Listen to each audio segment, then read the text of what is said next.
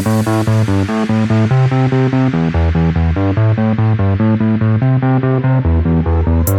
und herzlich willkommen bei den Dogs. Heute mit einer Sonderfolge. Wir haben einen besonderen Gast, Professor Gräsner vom Institut für Notfallmedizin des Universitätsklinikums Schleswig-Holstein aus Kiel. Ich bin Johannes. Ich bin Torben. Ja, schön, dass Sie dabei sind. Mögen Sie einmal ein paar Worte zu Ihrer Person sagen, dass die Leute auch wissen, mit wem wir hier sprechen? Das mache ich sehr gerne. Also erstmal herzlichen Dank für die Einladung. Mein Name ist Jan-Thorsten Gräsner. Ich äh, leite das Institut für Rettungs- und Notfallmedizin hier am UKSH, bin von Haus aus Anästhesist, war 15 Jahre hier an der Uniklinik in Kiel als Anästhesist tätig, plus als leitender Oberarzt und habe irgendwann auch mal meine Karriere als Rettungssanitäter vor ja, Steinzeit-Abstand äh, mal irgendwann begonnen und bin dem Rettungsdienst und der Notfallmedizin einfach treu geblieben. Ja, das ist ein Lebenslauf, der Johannes und mir äh, sehr bekannt vorkommt. Und wir wollen uns heute so ein bisschen über die Notfallmedizin an sich unterhalten, über das deutsche Reanimationsregister und wohin sich vielleicht die deutsche Notfallmedizin noch entwickelt in den nächsten Jahren. Kommen wir doch gleich zur ersten Frage. Was sind denn aus Ihrer Sicht die drei Hot Topics, die uns in Deutschland in der Notfallmedizin in den nächsten Jahren beschäftigen werden? Was sind die drei Hot Topics? Natürlich immer schwer, sich auf drei Punkte zu konzentrieren. Ich denke, es ist eine Mischung aus ja, technischen Dingen, die uns das Leben leichter machen. Das sind die Dinge aus wahrscheinlich noch mehr Individualisierung und natürlich auch die Frage, wer spielt ähm, welche Rolle künftig in der Notfallmedizin. Und wenn wir bei der Technik mal anfangen wollen, dann ist natürlich das Schlagwort der Zeit Digitalisierung, also die Frage, wie kriegt man Daten so smooth wie möglich aus den Einsätzen heraus. Das ist der eine Teil, aber viel spannender, was mache ich mit solchen Daten und was kann ich daraus lernen, verbessern, optimieren. Und ich glaube, dass wir jetzt in der Pandemie alle so toll technisch begabt mit Zoom, mit allen anderen Sachen sind, dass Digitalisierung da echt einen Riesenschub bekommen hat. Aber in der Notfallmedizin zumindest wenn man mal an Papier, äh, Papierprotokolle denkt, hat man manchmal das Gefühl, wäre diese Digitalisierung noch nicht angekommen. Und spätestens dann, wenn ich aus dem elektronischen Protokoll am Ende ein ähm, Thermodruckerpapier rausdrucke, um es in der Notaufnahme abzugeben, sieht man, glaube ich, die Grenzen, die wir im Moment da noch sicherlich haben und die man, glaube ich, in den nächsten Jahren überwinden wird und aber auch überwinden muss. Mhm. Also ein typisches Schnittstellenproblem aktuell noch. Ja, es ist ein Schnittstellenproblem und ich glaube aber auch ein, ja, vielleicht auch nicht Verständnisproblem. Keine Ahnung, ob der Rettungsdienst so traditionell ist. Wenn ich jetzt mal Spaß habe, man klingt ja fast wie ein alter Mann. Aber wenn man zurückdenkt, vor 20 Jahren einfach ein Compact iPad, das war so ein Ding wie so ein iPhone, bloß halt ohne um, Phone, äh, rumgetippt hat. Da gab es die ersten elektronischen Notarztprotokolle und jeder sagte, jetzt kommen die. Und wir sind 20 Jahre später immer noch dabei, dass, glaube ich, die Nation gespalten ist. Die eine Hälfte dokumentiert elektronisch, die andere Hälfte ähm, schreibt noch fleißig Papierprotokolle da wundert man sich, wie langsam es dann manchmal doch läuft. Und es ja. gibt noch die Mischung aus Stift, der gleichzeitig Digitales speichert. Ja, die gibt es auch. Und das Erschreckende an diesen Stellen wäre nach dem Motto, wer so schon eine schlechte Schrift hat, wird auch mit dem elektronischen Stift, glaube ich, keinen Gewinn am Ende haben. Also von der Seite her, nun denn. Ja, äh, ich kann das sehr gut nachvollziehen, was Sie da sagen, weil ich gefühlt, seitdem ich im Rettungsdienst tätig bin, wurden immer wieder Schnittstellenmodule in unseren RTW eingebaut, wo dann gesagt wurde, da kommt dann irgendwann das Pad drauf. Und ehrlicherweise in meiner Zeit als Rettungsassistent kam die Software dazu nie oder beziehungsweise auch die Hardware dazu nie. Ja, das ist das Spannende. Also, ich glaube, wir haben jetzt mittlerweile die verschiedensten Systeme drauf. Jetzt müssen sie halt smooth werden. Und jetzt müssen wir, glaube ich, gucken, dass wir ja Systeme haben und sie auch wirklich nutzen und nicht die Arbeit doppelt und dreifach machen. Sonst macht, glaube ich, keinen Spaß. Wie sehen Sie die EDV-Technik beziehungsweise die Elektronik im Sinne von Krankenhauszuweisung? Weil wir da ja sicherlich auch gerade in so Metropolregionen immer wieder auf, an massive Probleme kommen, denke ich. Oder Großstadtregion, Metropole in Deutschland ist schwierig. schwierig. Boah, fragen wir mal die Kollegen, die Metropol definieren. Nein.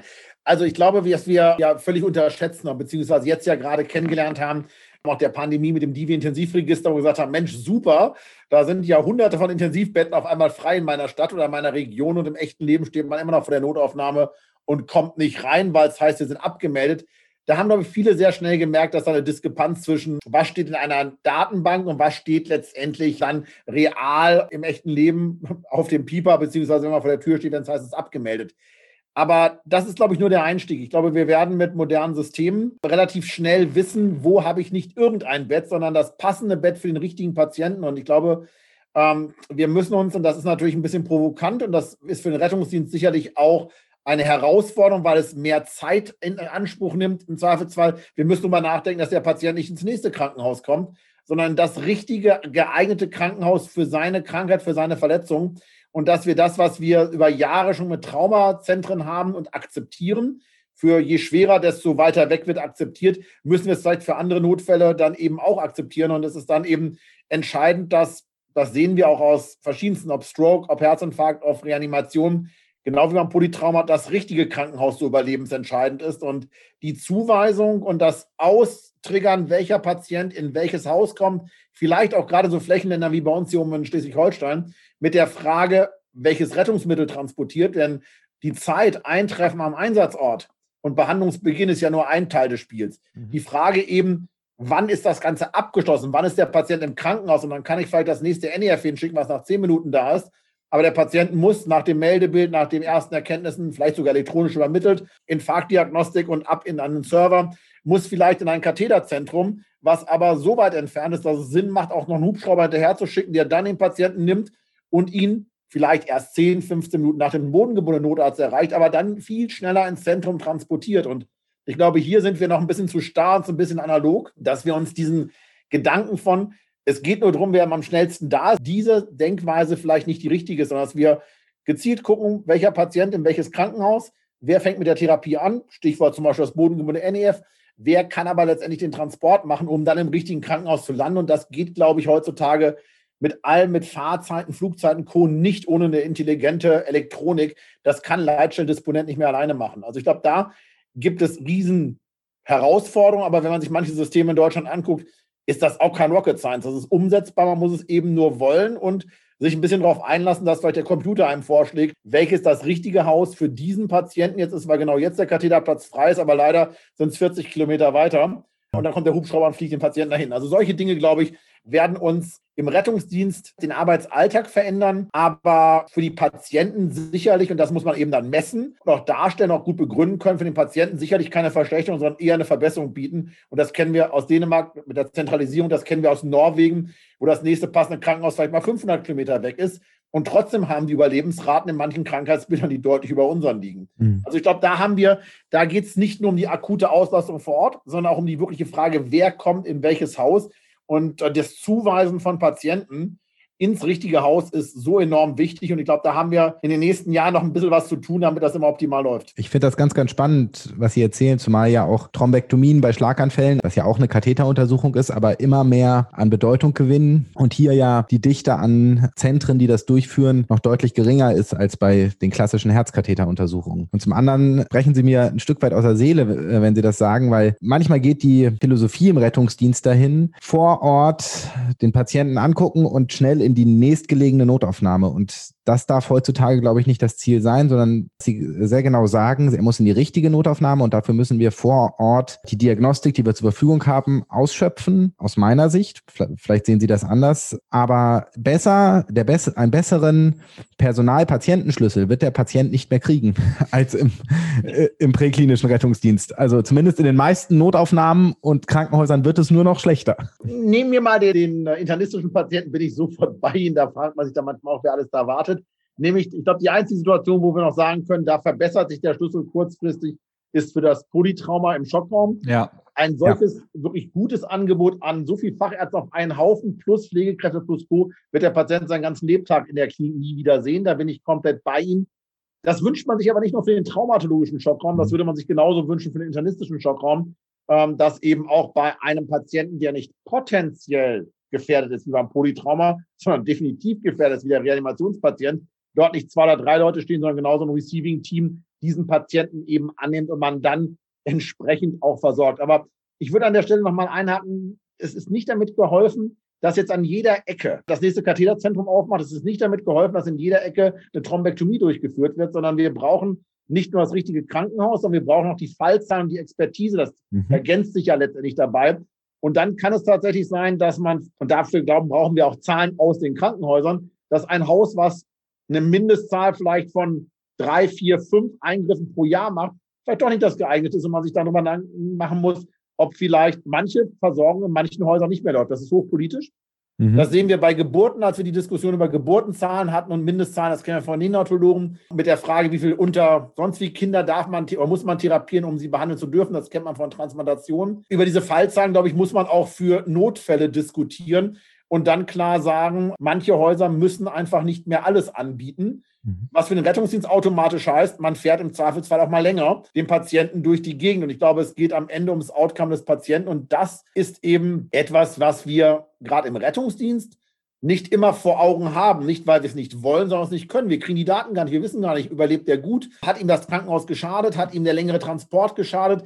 Und solange ich überhaupt nicht weiß, was nach der Notaufnahme, nach meiner Abgabe des Patienten aus dem wird und wie das Outcome für die Patienten ähm, letztendlich ist, dann habe ich gar kein Gefühl dafür, ob es nicht besser ist, den woanders hinzufahren oder letztendlich vielleicht doch das nächste kleine Krankenhaus vor Ort zu nehmen. Und ich glaube, da haben wir eine Riesenchance, auch in den neuen Rettungsdienstgesetzen, dass wir endlich auch Daten aus den Krankenhäusern an den Rettungsdienst transferieren müssen. Und jetzt geht es darum, dass der Rettungsdienst sich auch dafür interessieren muss, was mhm. dabei rauskommt und sich die Mühe machen muss, solche Daten sich auch anzugucken.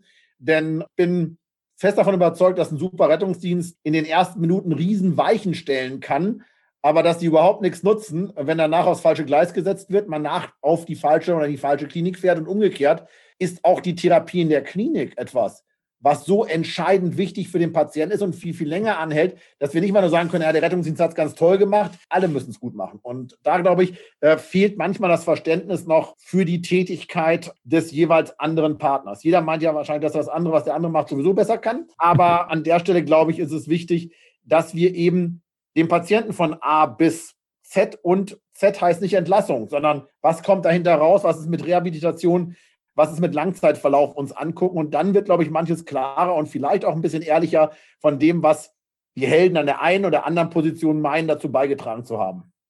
Ja, aber das ist ja wie ich auch eine spannende Fragestellung. Und mein Eindruck ist, dass viele Notfallsanitäter und Rettungssanitäter sehr interessiert sind daran, äh, was eigentlich passiert mit dem Patienten in der Klinik. Und es wird gerade bei kritischeren Einsätzen wird gerne nochmal nachgefragt. Ja, Mensch, Johannes, hast du noch was gehört? Was ist denn aus dem und dem geworden? Aber das Feedback, gerade wenn man den Patienten nicht ins eigene Haus bringt, sondern vielleicht in einen universitären Maximalversorger, in ein anderes Haus der Stadt, da muss man dann schon anrufen und auf viel Wohlwollen hoffen des Kollegen, mit dem man da spricht, dass man dann vielleicht mal eine Auskunft bekommt. Oft erfährt man auch gar nicht. Und das wäre schön, wenn es da standardisierte Feedbackschleifen zumindest für kritische Patienten geben würde. Exakt. Und ich glaube, dafür haben wir jetzt tatsächlich in vielen Landesrettungsgesetzen äh, genau diese Möglichkeit mit drin, dass diese Daten auch nicht nur zurückgegeben werden können, sondern müssen.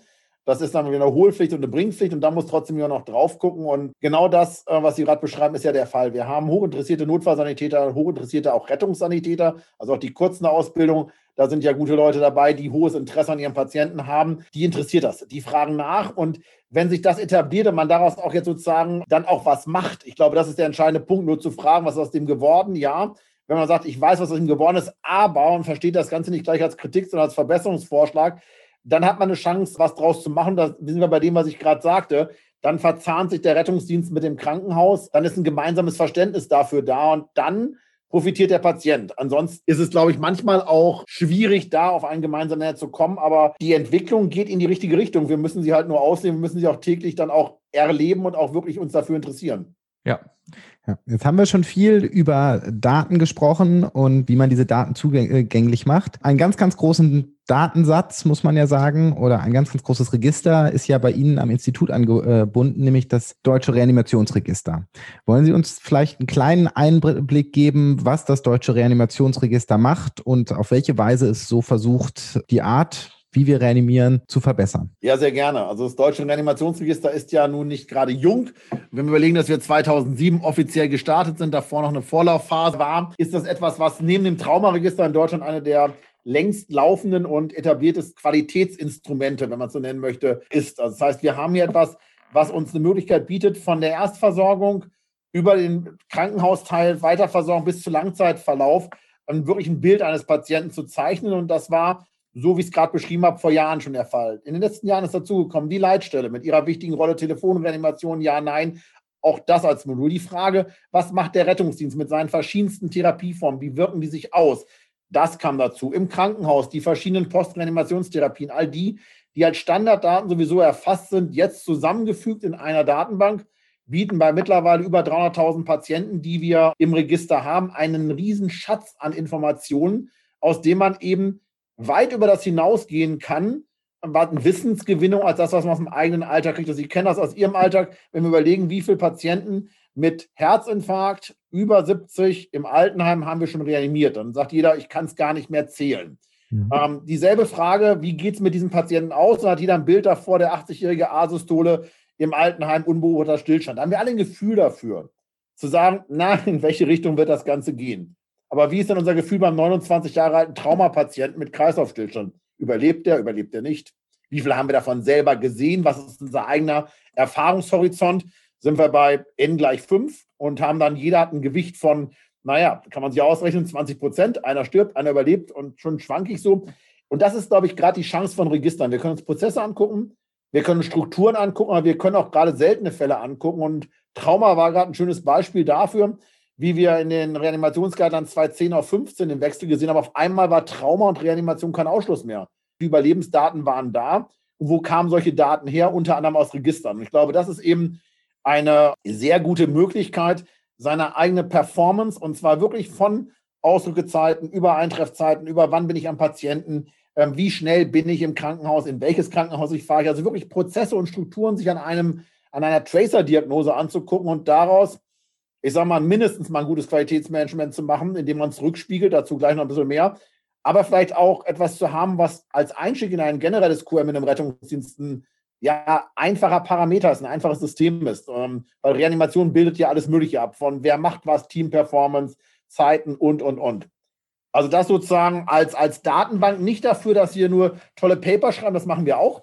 Wir sind echt stolz auf das, was wir an, an wissenschaftlichen Veröffentlichungen in den letzten ja auch zehn Jahren aus dem Register herausziehen können. Aber der Spannende ist eben, dass all die Dinge, ob wir nun Scores berechnen, ob wir Risikoprofile berechnen, automatisch wieder ins Register hineingehen, daraus automatisiert allen Anwendern, allen Teilnehmern als ja, Knopfdruck Auswertungen zur Verfügung stehen. Und man keinen Statistiker braucht, um seine Risikoadjustierung zu machen, keinen äh, Analysten braucht, der einem sagt, wie bin ich im Gegensatz zu allen anderen Rettungsdiensten in Deutschland und so wirklich sagen kann, hier habe ich Vorteile, hier habe ich Optimierungsbedarf und das runtergebrochen auf einen einzelnen Rettungsdienst.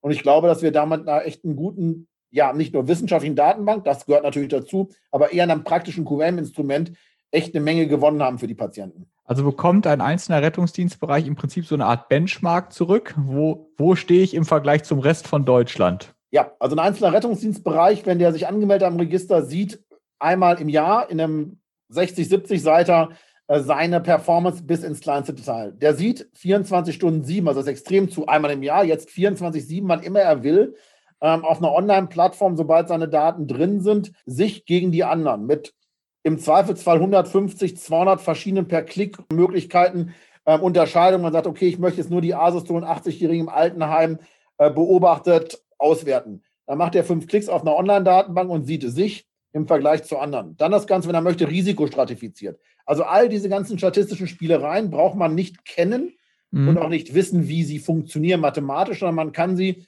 wann immer man möchte, als Rettungsdienst sich angucken, für sich gegen alle anderen Rettungsdienste und das waren beim Rettungsdienst ja über 150 bei uns im Moment in der Datenbank, sodass man sehr schön sehen kann, wo stehe ich, sei es Prozesse, nämlich Zeiten, sei es Ergebnisse, Outcome für den Patienten und das Ganze eben ja per Mausklick. Und damit glauben wir, dass wir einfach den Anwender, und darauf ist es ja ausgelegt, dass der tägliche Anwender seine Zahlen hat und damit wirklich arbeiten kann. Das funktioniert. Sie haben das mit aus der Wiege gehoben, muss man sagen. Was sind so die, die Schlüsse, die Sie bisher aus dem Reanimationsregister für sich ziehen konnten? Ich glaube, was wir gesehen haben, und das ist das, was vielleicht ein bisschen auf der einen Seite enttäuscht, auf der anderen Seite aber Hoffnung macht. Es ist enttäuscht, dass wir an manchen Stellen immer noch vergleichbar viele Patienten haben, die auch Jahre später noch überleben. Das heißt, es gibt keine Steigerung vielfach in den Überlebenszahlen der Patienten, sodass man sagt, Mensch, wir haben doch vor 20 Jahren auch schon im Prinzip 15, 18, 20 Prozent Überlebende gehabt.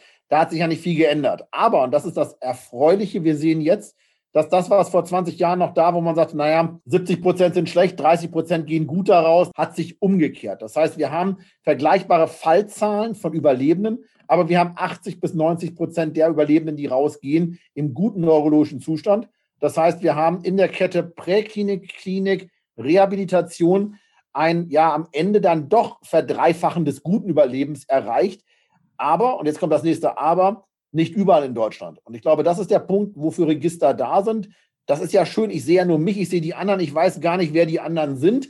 So kann ich ja angstfrei und, und völlig frei vom Blaming sagen, ah, hier bin ich gut, äh, da bin ich nicht. Und wir sehen, wenn man nur die Statistiken sich anguckt, über die beispielsweise 150 Balken, dass wir erhebliche Unterschiede in Deutschland sehen. Und wenn man dann sagt, ja, alles schwierig, weil mehr Alte, mehr sonst was, dann machen wir die Risikostratifizierung drüber, die auch automatisch läuft und stellen fest, bleibt immer noch ein Unterschied.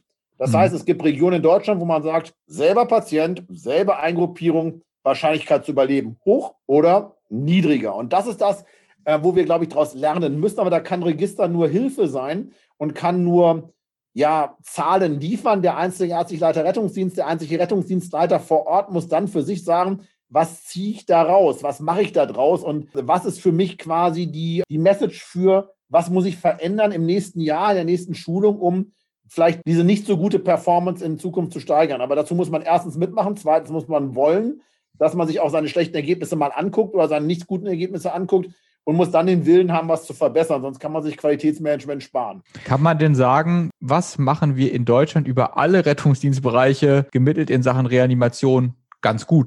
Unsere Zeiten sind ziemlich genial, auch wenn man das gar nicht vom Gefühl her hat, wo man denkt, mein Gott, wir brauchen ja ewig, bis wir da sind. Das ist tatsächlich nicht der Fall. Wir sind gar nicht mal so langsam im Durchschnitt. Durchschnitt heißt natürlich, es gibt ganz schnelle, es gibt natürlich auch manchmal äh, mhm. lange Zeiten.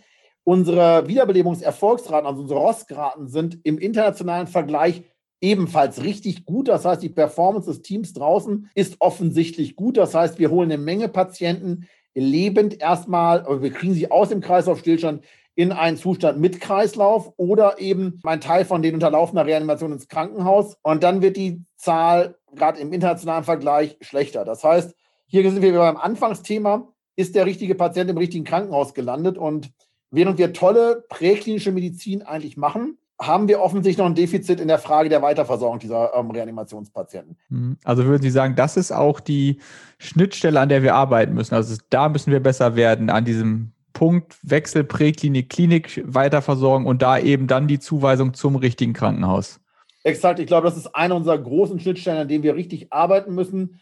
Und der zweite Teil, an dem wir aber jetzt, um nicht nur auf die Klinik zu gucken, sondern auch in die Präklinik zu gucken, wir müssen uns relativ zügig draußen entscheiden, welche Patienten transportieren wir ins Krankenhaus und welche nicht. Und diese ganzen Diskussionen über ECMO, die Diskussionen über Cardio-Thumper und, und, und, sind völlig nutzlos, wenn ich sie nach einer halben Stunde erfolgloser Reanimation ähm, in der Wohnung treffe. Wenn ich einen Patienten transportieren will, maybe bei ähm, persistierendem Kammerflimmern, dann muss ich es im Kopf haben, eigentlich schon, wenn ich das zweite Mal defibrilliert habe. Dann muss ich mal den Zamper holen und sagen, ich habe das Ding schon mal da liegen. Nach dem dritten Defi-Stoß am ersten Medikament kommt, umso besser. Aber die Entscheidung, hier habe ich ein zum Beispiel refraktives Flimmern, der muss in die Klinik, ist nichts, was ich nach einer halben Stunde definieren sollte, sondern muss ich schnell hin. Und ich glaube, hier haben wir tatsächlich noch, auch da sehen wir Unterschiede, ein Optimierungspotenzial, wie lange wir mit welchen Patienten an den Einsatzstellen verbleiben. Und ich glaube, da ist es wieder ganz einfach. Da muss man nicht mehr erhobenen Finger kommen. Da kann man sagen, so, Rettungsdienst zu eins, nach dem dritten Defibrillieren ohne Erfolg, nach dem Motto, also nach sechs, acht Minuten, sieht man in den Zeiten, zehn Minuten später sind die unterwegs zum Krankenhaus, an den Statuszeiten. Im anderen Haus oder im anderen Rettungsdienst sieht man, 30 Minuten später sind die unterwegs. Das heißt, die einen haben früher entschieden, die anderen spät. Und jetzt guckt man sich das Outcome an und spiegelt das völlig bewertungsfrei, also ohne irgendwelche erhobenen Zeigefinger an die Rettungsdienste zurück, und dann können Sie selbst sagen, naja, vielleicht beim nächsten Mal der Gedanke eher, unsere Entscheidung zu treffen. Ich glaube, dafür sind solche Daten einfach gut für den Einzelfall, aber sie sind eben auch gut und dann Trauma nochmal zurück. Auch unsere Arbeit damals aus dem Traumaregister und dem Reanimationsregister zusammen war Teil der Arbeiten, die die Guidelines 2015 mit beeinflusst haben und zu so einem eigenen Algorithmus geführt haben, weil auf einmal rauskam, einer von 50 Patienten ist im guten neurologischen Zustand. Da sagt ja, einer von 50 sind ja nur zwei Prozent und ist das viel zu wenig?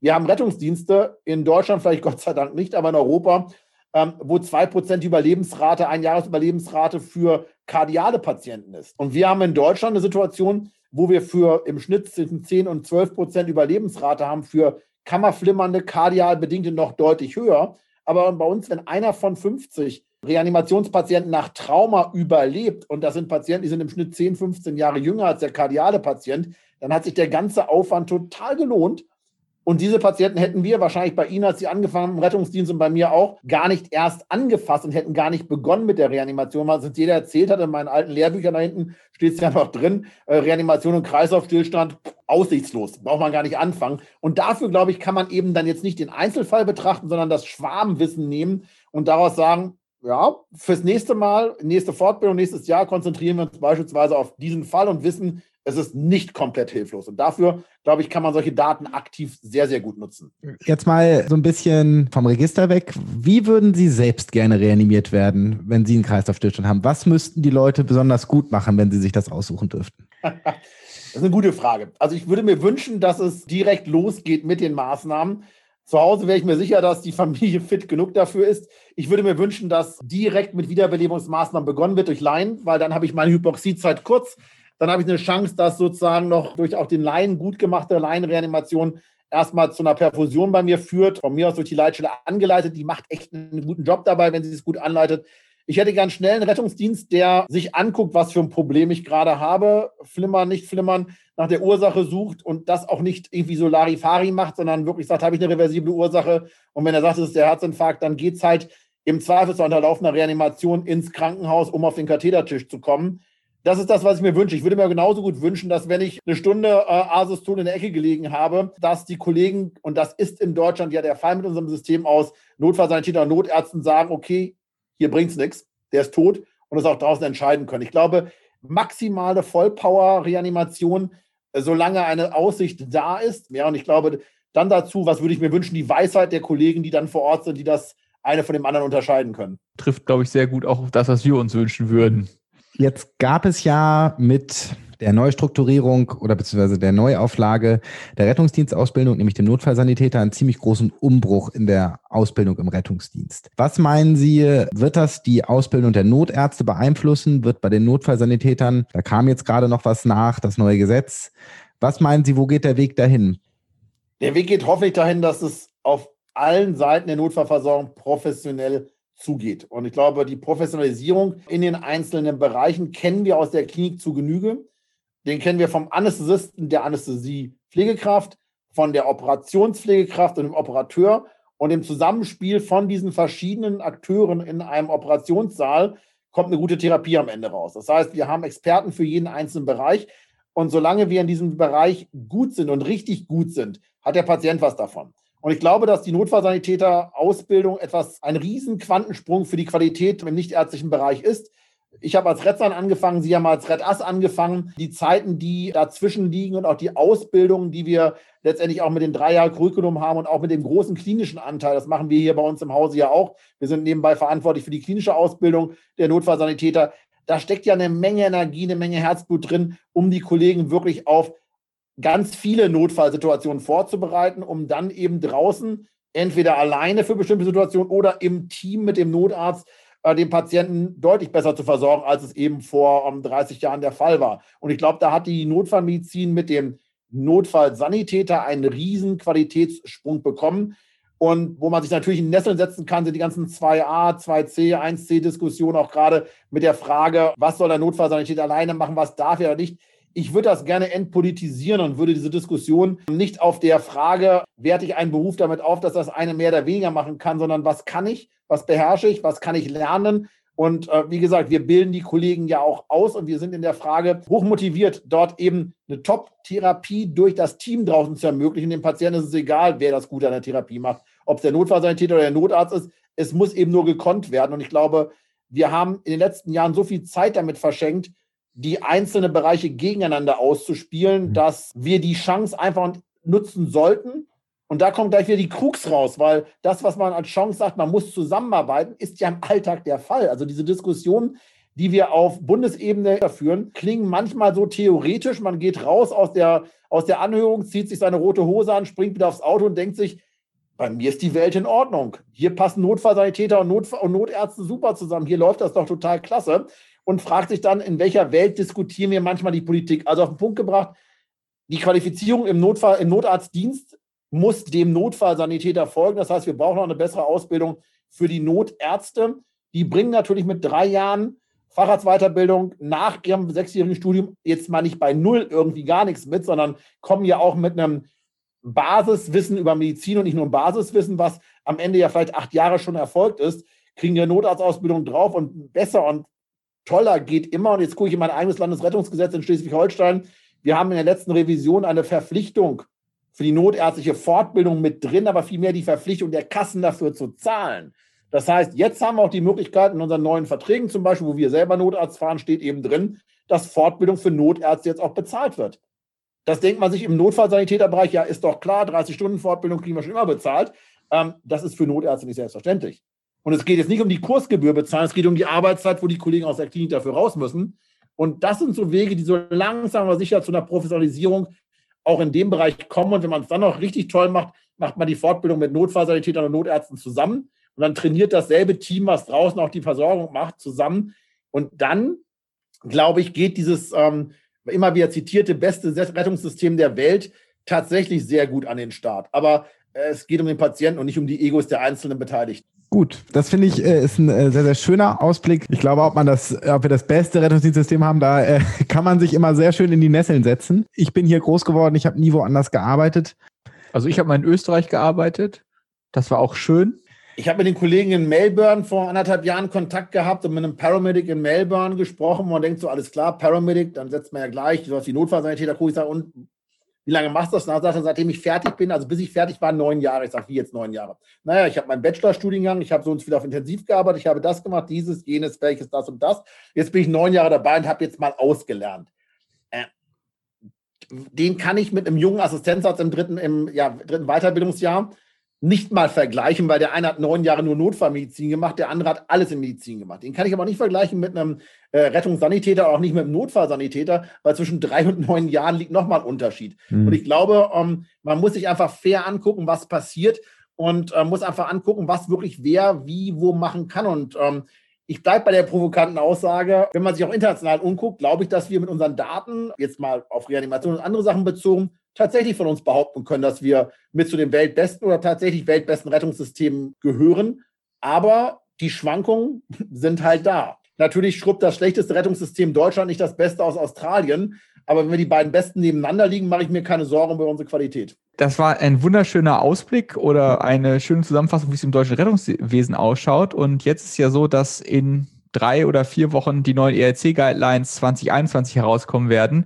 Und wir wollen doch mal ganz gerne mit Ihnen zusammen spekulieren, was da vielleicht drinstehen wird. Die AHA-Guidelines sind letztes Jahr ja schon herausgekommen. Da hat sich meiner Ansicht nach wenig geändert. Etwas enttäuscht war ich von der Empfehlung, dass POCUS kein, ein, keine eindeutige Empfehlung bekommen hat. Das hätte ich mir sehr gewünscht, weil ich ein großer Anhänger dieser Technologie bin. Wie stehen Sie dazu? Glauben Sie, dass das in europäischen Guidelines dabei sein wird? Also der große Vorteil bei den Guidelines und jedes Mal wieder die, die Grundlage für heiße Diskussionen ist ja, wir reden alle über denselben Consensus of Science. Wir reden alle über dieselbe Datengrundlage. Ilcor hat ja, und das finde ich ein sehr bemerkenswertes Format, die ganzen Aussagen, Kernaussagen online gestellt. Sie waren zum Public Kommentieren eingeladen. Das ist ja auch passiert.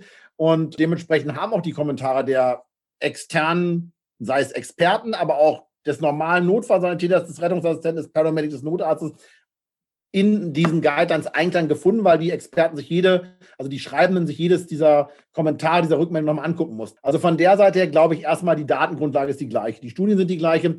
Und die Frage ist, was macht man draus? Natürlich passt jede Guideline sozusagen ihren Teil nochmal ein bisschen an. Und Ultraschall, muss man zugeben, als sie 2015 in die Guidelines reingekommen sind, haben wir alle gesagt, ups, auf welcher Studienlage ist das denn hier gerade passiert? Wir kannten alle die Diskussion in Dallas von 2015, wo es darum ging, letzte Guidelines abzuziehen. Da war von Ultraschall bedingt die Rede. Und im August, September, als dann die, die Übersetzung rauskam, haben alle große Augen gemacht, sagten so, Ultraschall hat sich in den letzten drei Monaten irgendeine Riesenstudie ergeben, sodass schon die ersten gesagt haben, naja, es ist sicherlich ein additives Mittel, aber mal gucken, wie es wird. Dann kommt der Effekt bei den Guidelines, das werden wir jetzt auch gleich wieder sehen, da ändern sich ja nur Nuancen. Und dementsprechend, wenn sich Nuancen ändern, stürzt sich jeder auf das, was sich geändert hat, sagt, ja, das ist jetzt genial, das ist neu, darauf müssen wir ran. Und ich glaube, Ultraschall ist es genauso ergangen. Ultraschall ist, glaube ich, in der Notfallmedizin nicht mehr wegzudenken. Es muss aber sinnvoll eingesetzt werden. Und nur im Sinne von, ich habe einen Schallkopf, den ich mal irgendwo drauf halte, ist noch lange nicht gut, wenn ich erst nicht weiß, was ich sehen will, zweitens nicht weiß, wie ich einen Schallkopf dran halte und drittens nicht weiß, und das ist der entscheidende Punkt aus meiner Sicht, nicht weiß, zu welchem Zeitpunkt der Reanimation ich das Ding einbaue.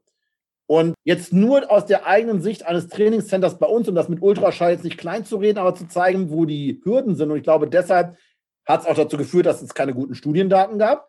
Dazu hat es geführt, dass es in den neuen Guidelines dann vermutlich nicht nur in Amerika, sondern auch in Europa die Datenlage für eine starke Empfehlung eben nicht oder noch viel weniger vorhanden ist, ist, dass man, wenn man es falsch einsetzt, dem Patienten schadet.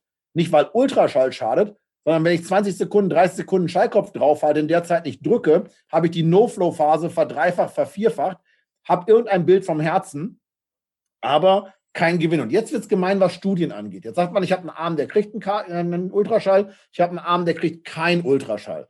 Wenn jetzt die Leute, die Ultraschall bekommen, jedes Mal 20, 30 Sekunden längere No-Flow-Phase haben, weil man länger braucht, bis man Schallkopf angesetzt hat, dann wird am Ende, nicht wegen des Ultraschalls, aber wegen der längeren No-Flow-Phase, der Patient schlechter überleben. Also werden sie eine Studie rauskriegen, dass der Arm von den Patienten, die Ultraschall hatten, nicht nur nicht besser, sondern vielleicht sogar schlechter rausgekommen sind. Und schon rutscht man in der Empfehlung nach unten.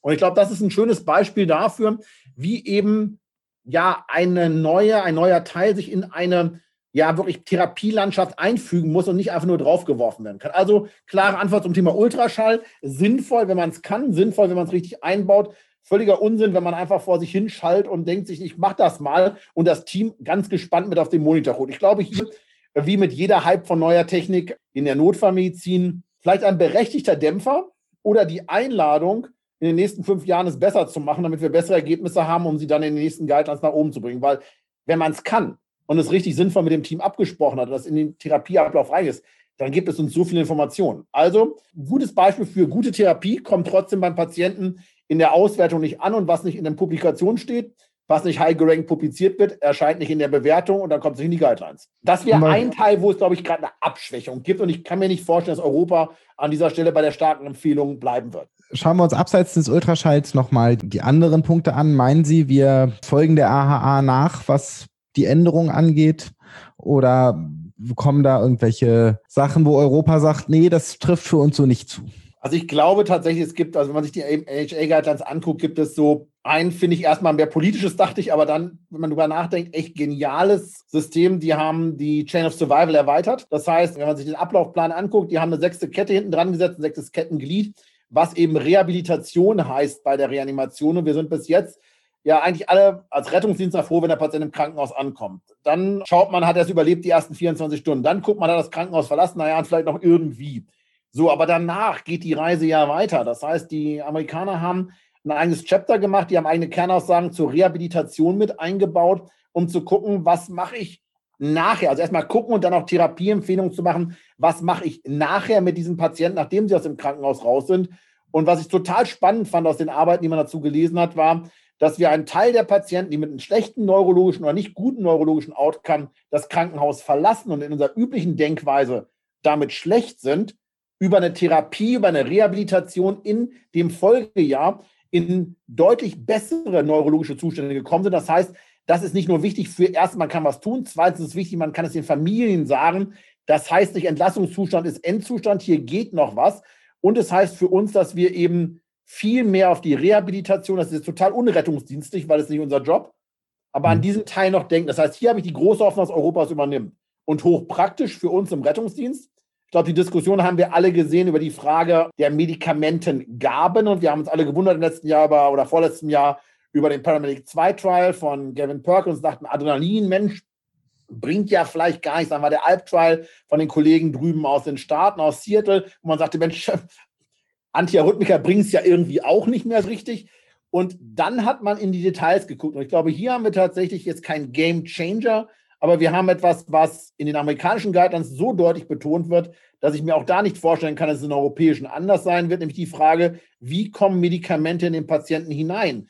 Und unsere liebgewonnene intraoszäre Nadel, die ja so easy ist, ja, weil es ja im Prinzip mit dem Bohren total schnell geht, so Black- und Decker-Gefühl, was jeder kennt, es ist ja so einfach. Und dann gucken wir uns an und sehen, dass, wenn man die Subgruppenanalyse der Kollegen aus, aus Seattle sich anguckt, ein Großteil der Patienten, die intraoszäre Antirhythmika bekommen haben, eine Wirkung hatten wie Kochsalz. Und sagt man, das liegt nicht am Antirhythmikum, weil dir selber Antirhythmikum IV gegeben hat die Vorteile gebracht. Also ist nicht die Frage, ich gebe etwas als Medikament, das Medikament nutzt nichts, sondern hier schön rausgearbeitet, die IO-Gabe und gerade die IO-Gabe in die Tibia hat offensichtlich dafür gesorgt, dass weder Lidocain noch Amiodaron in einer wirksamen Konzentration am Herzen ankam und die Patienten hätten auch Kochsalz kriegen können. Und das ist eine Erkenntnis, die sich umsetzen muss. Das haben wir jetzt in großen Studien gesehen. Die Papiere, die Paper sind sehr gut publiziert, die Daten sind gut diskutiert und sagen, es ist nicht das Medikament, es ist der Zugang. Hier, glaube ich, werden wir eine Veränderung für uns herbeiführen müssen, nämlich wieder aktiv nach dem IV-Zugang gucken und den IO-Zugang eher in die zweite Wahl zu schieben. Und an der Stelle, glaube ich, werden wir, wenn wir es eben dann auch messen, einen Erfolg für bestimmte Medikamente sehen und damit für den Patienten sehen. Also das, glaube ich, ist etwas, was in der Veränderung drin sein wird. Und ich kann mir auch da, wie gesagt, nicht vorstellen, dass die europäischen von dieser Empfehlung, es muss der IO sein, wenn das andere so schwierig ist, oder gleich IO, sondern hingehen zu erstmal IV und wenn das nicht geht, dann IO. Also die Prioritäten deutlich verschieben. Und wie ich vorhin schon sagte, es gibt nicht so viele Sachen, die sich ändern in den Guidelines. Man wird sich auf diese Einzelpunkte stürzen und ich glaube, dieser ist es auch wert, sich drauf zu stürzen. Und glauben Sie, dann wird man vom IO-Zugang vom Ort der Punktion weggehen? Also sagen, Tibia kommt vielleicht nicht mehr dafür proximaler Humerus? Ist eine Idee. Haben wir auch diskutiert, dass der besagten die Kollegen, als wir es diskutiert haben mit Peter Kudenschuk, der die Arbeit ja gemacht hat, sagt er, ja, die Wirkung oben ist gut, da ist vergleichbar IV, aber jetzt kommt das Problem auf, ich kann es vielleicht zum Punktieren noch irgendwo den Arm schön hinlegen und das ganze Punktieren spätestens dann, je nachdem, welchen Kardiokompressor ich auf den Patienten schnalle. Und wenn wir jetzt den nehmen, wo die Arme nach oben kommen, produziert die Nadel. Ich glaube, der für die reine Gabe im Rahmen der der Patient liegt flach am Boden und ich wackel da oben nicht rum, kann man, glaube ich, sehr schön ähm, Humerus punktieren. Die Dislokationsgefahr ist deutlich höher die Erfahrung von uns allen, aber das ist ja nur ein Trainingseffekt, wir konnten früher auch nicht in die Tibia bohren, haben wir irgendwann mal gelernt. Der Erfahrungswert von wo bohre ich hin ist ja meistens tibial. Also hier brauchen wir einen Umlenkprozess, aber ich bin eben mit der IO-Gabe oben im Oberarmknochen jetzt gerade bei der Bewegung des Patienten und spätestens, wenn ich die Arme irgendwo umlager, sehr skeptisch, ob wir da nicht mit mehr Dislokation zu tun haben und weniger damit dann wieder Gewinn haben, weil das Medikament sonst wohin läuft. Also ich glaube, wir müssen uns tatsächlich wieder konzentrieren, die V zu treffen. Oder Ultraschall zum Einsatz zu bringen. Oder Ultraschall zum Einsatz zu bringen, um Gefäß zu punktieren. Ja, aber das bitte wieder ohne Unterbrechung. Ähm, ja, der, der Thoraxkompression. Genau. ja, ja, sehr schön. Ich glaube, wir haben einen sehr schönen Ritt durch die aktuelle Notfallmedizin gemacht. Haben Sie noch etwas, was Sie loswerden möchten und was unsere Hörer noch mitnehmen sollen? Na, ich glaube, das, was wir jetzt alle gelernt haben in der Pandemie, ist uns auf anderen Wegen, vielleicht war es zu langweilig, sonst waren wir auf keine Kongresse fahren können, auf anderen Wegen fortzubilden. Ich glaube, wir müssen aufmerksam, interessant oder interessiert bleiben über das, was sich draußen tut. Also, was zu sagen, haben wir schon immer so gemacht, ist die denkbar schlechteste Antwort, wenn ich es nicht mit Daten hinterlegen kann. Also nur etwas weiterhin so zu machen, weil man es gut, weil man es selber gut findet, die Daten nicht da sind, ist, glaube ich, zu dünn. Und wir müssen uns alle, das, da schließe ich die Notärzte, die Notärztin, die Notfallsanitäter, Rettungssanitäter, alle mit ein. Wir müssen uns jedes Mal kritisch fragen, ob das, was wir gerade veranstalten, für den Patienten auch wirklich gut ist. Und wenn es das nicht ist, müssen wir uns ähm, fragen, wie wir es anders machen können. Also mein Wunsch und meine, meine Message quasi, die wir hier bei uns im Institut auch in unseren Fortbildungen leben, ist also nie aufhören nachzudenken, nie aufhören, sich fortzubilden. Und ich glaube, wir müssen in der Notfallmedizin gewaltig aufpassen, dass wir uns nicht auf Traditionen zurückziehen, weil haben wir schon immer so gemacht und bringt doch sowieso nichts, sondern wirklich datenbasiert. Natürlich kommt jetzt der Datenfreak raus, aber datenbasiert uns angucken, was hilft, was hilft nicht. Und daraus dann zu sagen, ich muss mein Verhalten ändern. Das ist etwas, was wir, bei Ihnen wird es ja auch ein paar Jahre sein, die Sie jetzt Notfallmedizin gemacht haben, wenn ich jetzt auf 30 Jahre Rettungssanitäter, Rettungsassistent, Notarzt mir angucke, gibt es Dinge, die haben wir vor 30 Jahren schon so gemacht und die waren vor 30 Jahren schon schlecht. Und trotzdem macht man manche Dinge weiter. Und ich glaube, die Zeiten müssen vorbei, sondern wir müssen uns kurze Fortbildung, Postcards, alles Mögliche nutzen, um einfach auf dem aktuellen Stand zu bleiben. Wenn wir es nicht tun, dann kommt irgendeiner und sagt, fahr sie einfach ins Krankenhaus und den Rest macht die Klinik. Und damit ist der deutschen Notfallmedizin sicherlich und den Patienten keinen Gefallen getan. Das ist ein sehr schönes Schlusswort. Darauf können wir zu 100 Prozent einigen. Äh, vielen Dank, dass Sie sich die Zeit genommen haben. Sehr gerne, danke für die Möglichkeit. Ich bin mal gespannt, was rauskommt am Ende. Wir schließen wie immer mit den Worten Pin-Up Dogs, don't panic. Und immer zuerst den eigenen Puls fühlen.